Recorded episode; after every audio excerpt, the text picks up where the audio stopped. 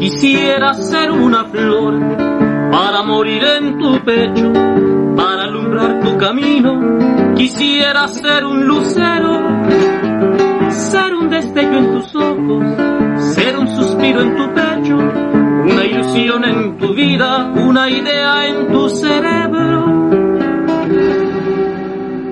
Cada año vemos con gusto que la celebración de Día de Muertos perdura. Es más, hasta podemos ver que ha tomado fuerza. Sobre esta tradición mexicana, estudiantes de la Escuela Nacional de Antropología e Historia nos platican sus propias experiencias. Eh, mi nombre es Aarón Torres Rosales, eh, soy estudiante de la Escuela Nacional de Antropología e Historia.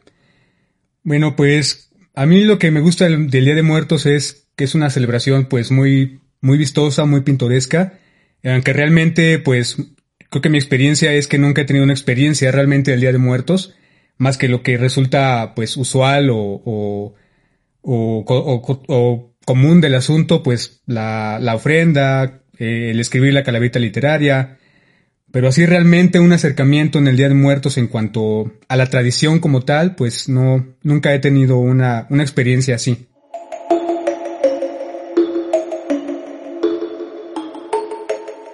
Día de Muertos, México.